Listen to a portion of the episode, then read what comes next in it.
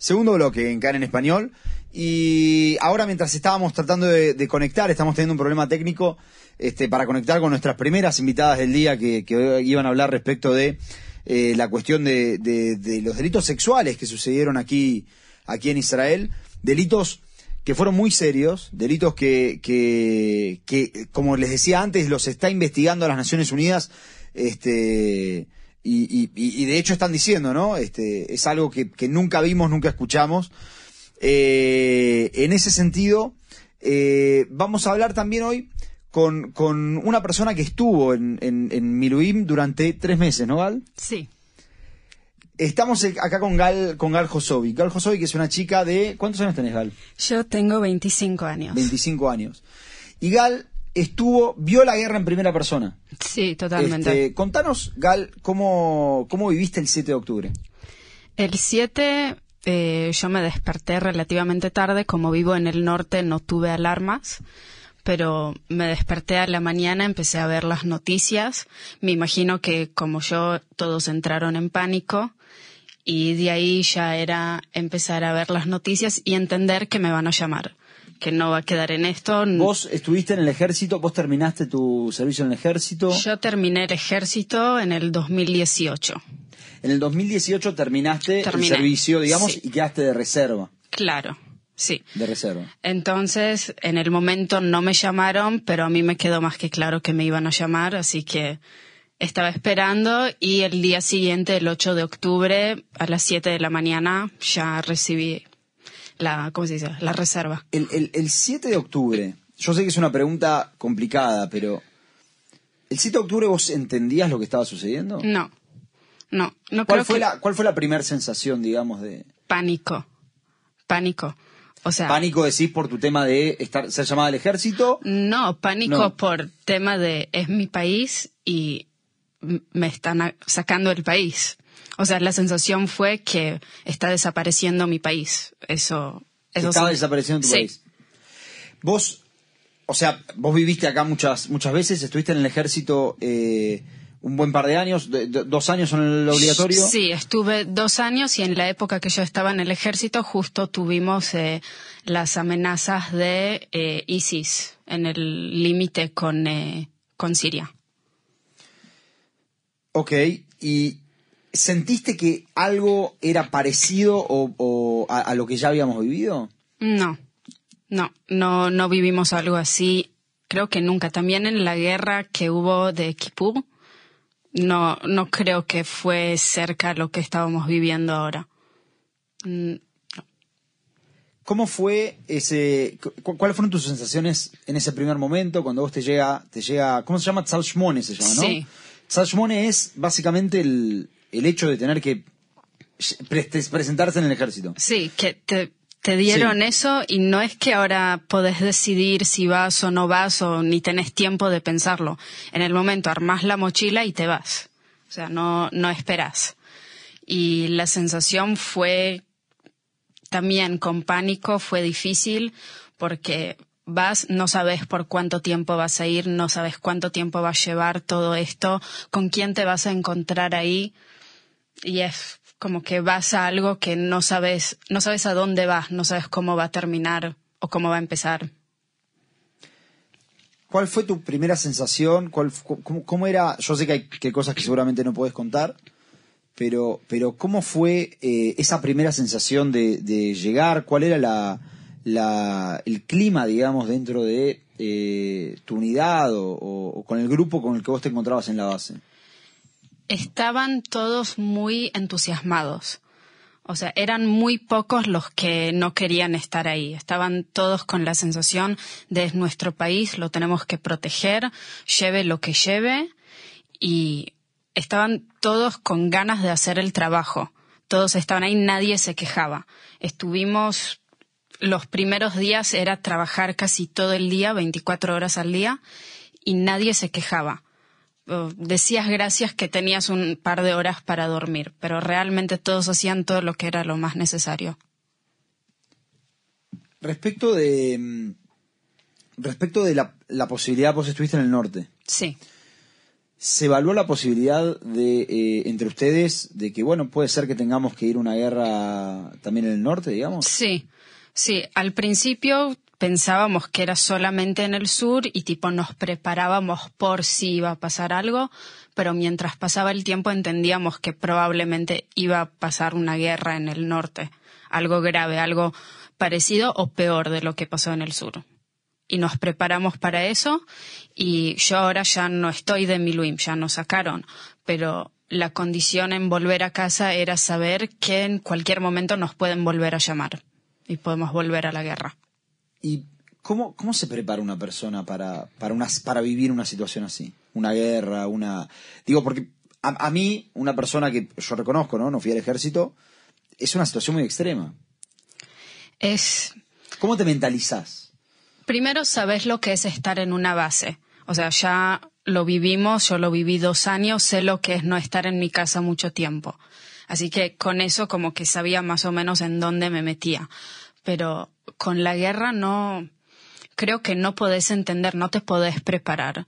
O sea, entras, haces el trabajo y, y no sabes cuánto tiempo va a llevar. O sea, pasa una semana y pasa otra semana y otra semana y decís, bueno, tal vez voy a volver a mi casa, tal vez no, tal vez va a seguir la guerra, tal vez no, no tenés idea de lo que está pasando. ¿Y cómo te, cómo te preparas para esa incertidumbre, justamente? No, no te podés o, o no, preparar. Claro, no, no te más, prepara- vivís con la incertidumbre. vos. Exacto, no te podés preparar. Es más, yo llegué a los Miluim y fui muy optimista. Me traje una mochila con ropa para una semana. Yo pensé que una semana hacía un trabajo y volvía para mi casa y no fue así. Así que no, no ¿Vos te habías tenido llamado a Miluín? Eh, me llamaron un par de veces que no pude ir, pero esta vez me llamaron y es una guerra. O sea, no podés no ir. Tampoco querés no ir. O sea, es tu país, lo querés proteger. Claro. Así que ¿Cuánto... ¿Qué, qué- qué te deja, digamos, eh, eh, el haber estado? ¿Vos estuviste cuánto tiempo en total? estuve 80 días. 80 días. Sí. De los cuales volvías a tu casa por un par de días. Sí, ponele por un par de noches, un fin de semana acá, allá, muy poco. ¿Llega un momento que se te hace rutina? Sí, llega un momento que hasta estás en tu casa y no sabes qué hacer en casa. O sea, llegas para el fin de semana y no sabes qué hacer porque ya dormiste, ya comiste y ahora qué. Estás tan acostumbrado y estás adentro de, de estar en la guerra y hacer algo útil que de golpe estás en tu casa descansando porque es tu turno de descansar y, y no sabes qué hacer. ¿Es así? ¿Es, Es a- realmente así? Es así. Yo tuve, una vez me pasó en toda esta guerra que estaba casi una semana en casa, eh, un poquito menos, y llegué, descansé dos días y no sabía qué hacer. O sea, sentía que tenía que volver a la base a hacer las cosas que estaba haciendo. Y era, era como raro. Y le pasaba a muchos. Todos decían lo mismo.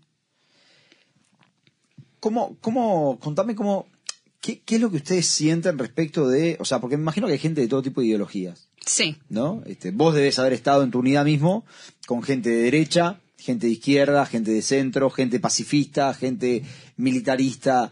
Eh, ¿cómo, ¿Cómo se llega a, a pasa- sobrepasar todo eso para, para estar todos metidos en un mismo objetivo? Al principio no hablábamos de política, como que no interesaba. De golpe la política era algo que no, no se hablaba, no interesa. O sea, tenemos cosas mucho más importantes que, que hablar de si sos de derecha o de izquierda o qué pensás sobre la situación. No importaba. ¿Y de, y- y de qué hablan? Porque me imagino, y corregime si me equivoco, pero me imagino que en el ejército también tenés tiempos libres donde que yo, la gente se junta y habla de la vida y habla de...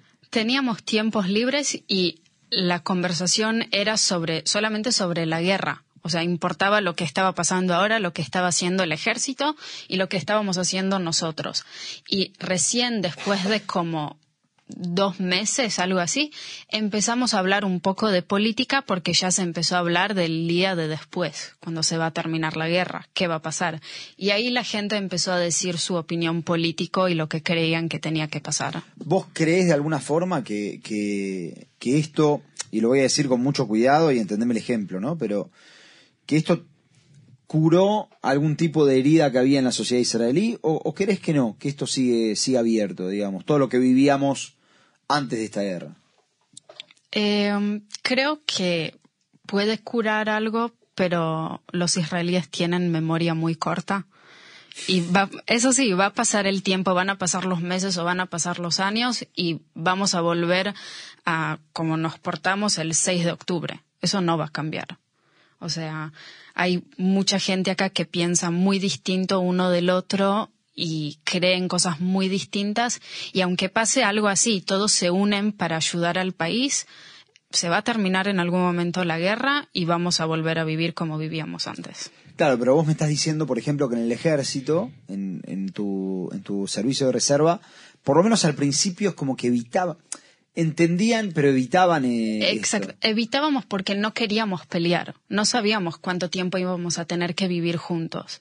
Claro. Y si tenés que vivir con alguien, no sabes si por un mes, tres meses o medio año, porque nos decían se pueden quedar acá hasta un año no sabes cuánto tiempo estás, no querés pelear y no querés hablar de política. Después de como dos meses empezamos a hablar muy poquito de política y con mucho respeto y cada uno decía su opinión, pero decía otra vez que con todo lo que pasó no se puede saber. O sea, como que todos se cuidaban mucho y no querían decir algo que pueda ser un conflicto. Contame cómo fue volver, digamos. No sé si, si, si hay un si es un final, digamos, que terminaste tu servicio de reserva, si es que, bueno, volviste pero tenés que volver. Contame cómo fue el, el, final, digamos. El final fue, estábamos en la base y ya nos iban preparando que nos iban a dejar eh, volver a casa. Ah, les venían avisando. Sí, fue, fue de a poquito y en algún momento cuando nos dijeron que nos podíamos ir, era con la condición de que si llega a pasar algo en el norte, tenemos que volver.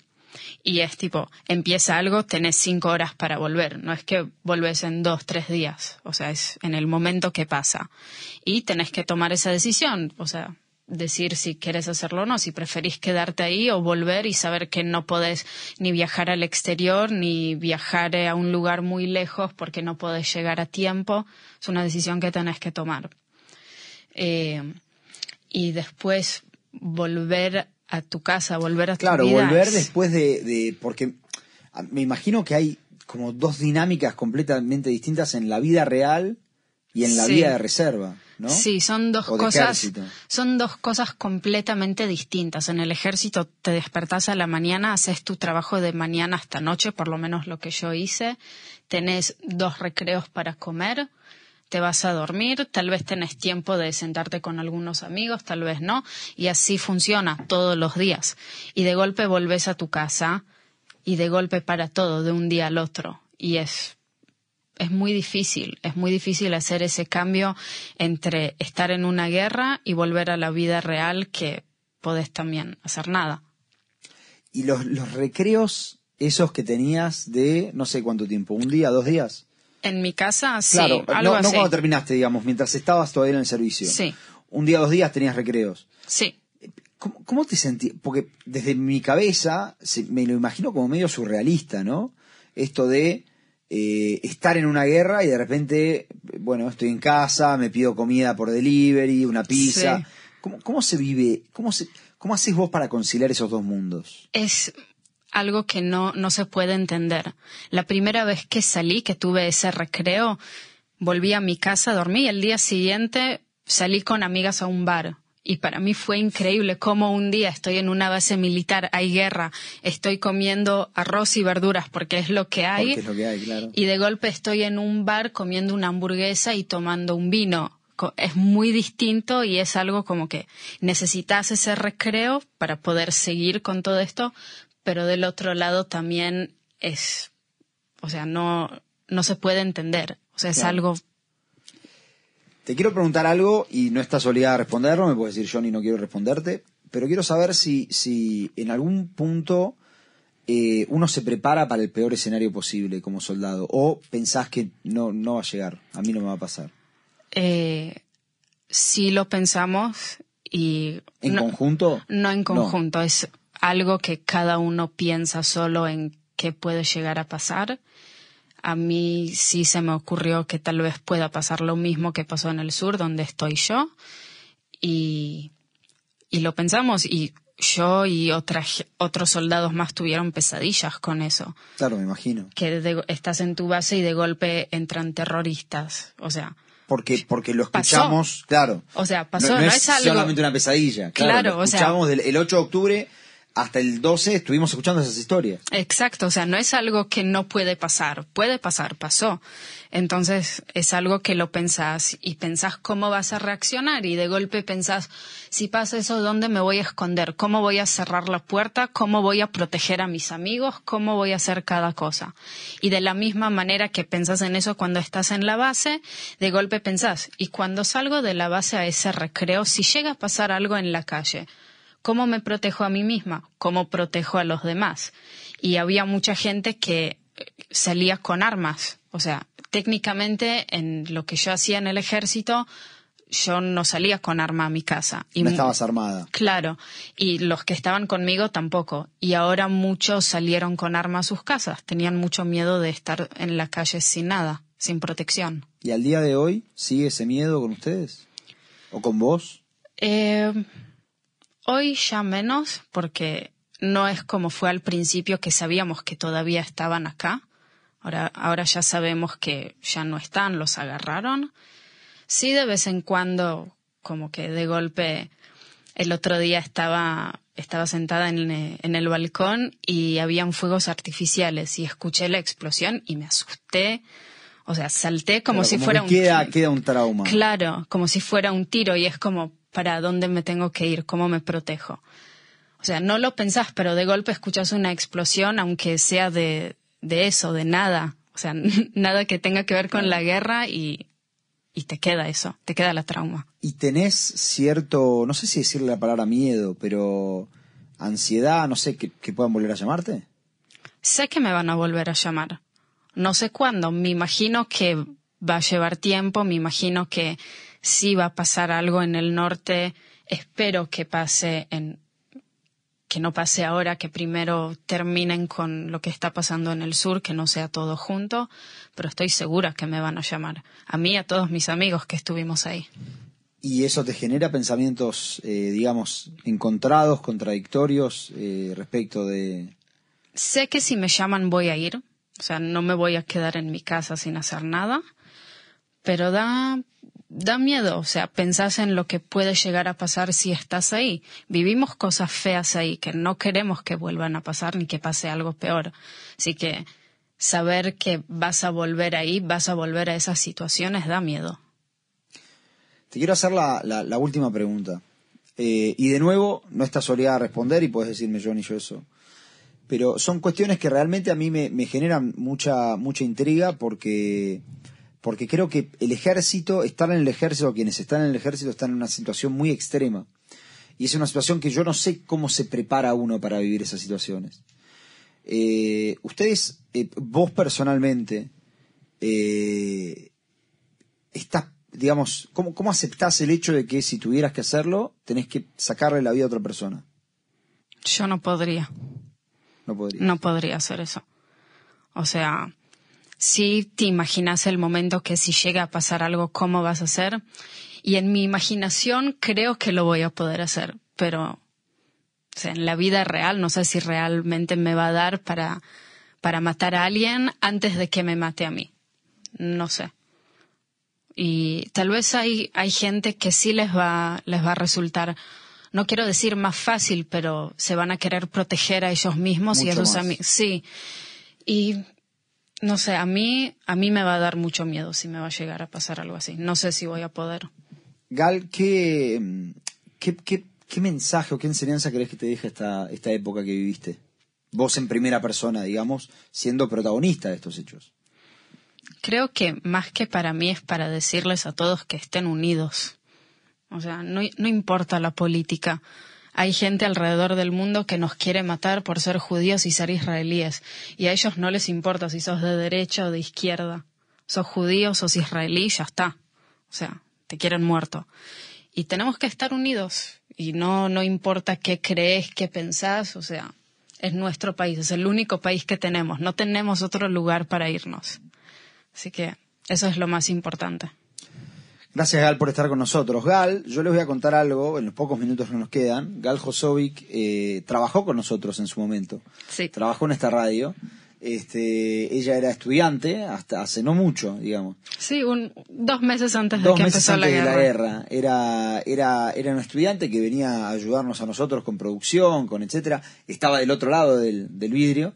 Este, y bueno, hoy le invitamos por esto, ¿no? Porque, porque nos parece interesante escuchar la historia también en primera persona de aquellos que la, que la tuvieron que vivir. Gal es israelí, Sí, hija de argentinos. hija de argentinos que Así nació como, en la, Israel. así como la escuchan, ¿eh? Eh, esa sorpresa, eh, ella, es, ella es israelí en realidad. Este, pero bueno, tiene, tiene el acento, tiene todo, uno podría tranquilamente confundirse. Este, así que te agradecemos, Gal, por estar con nosotros. Muchas gracias. Eh, y, y- y apreciamos tu valentía también.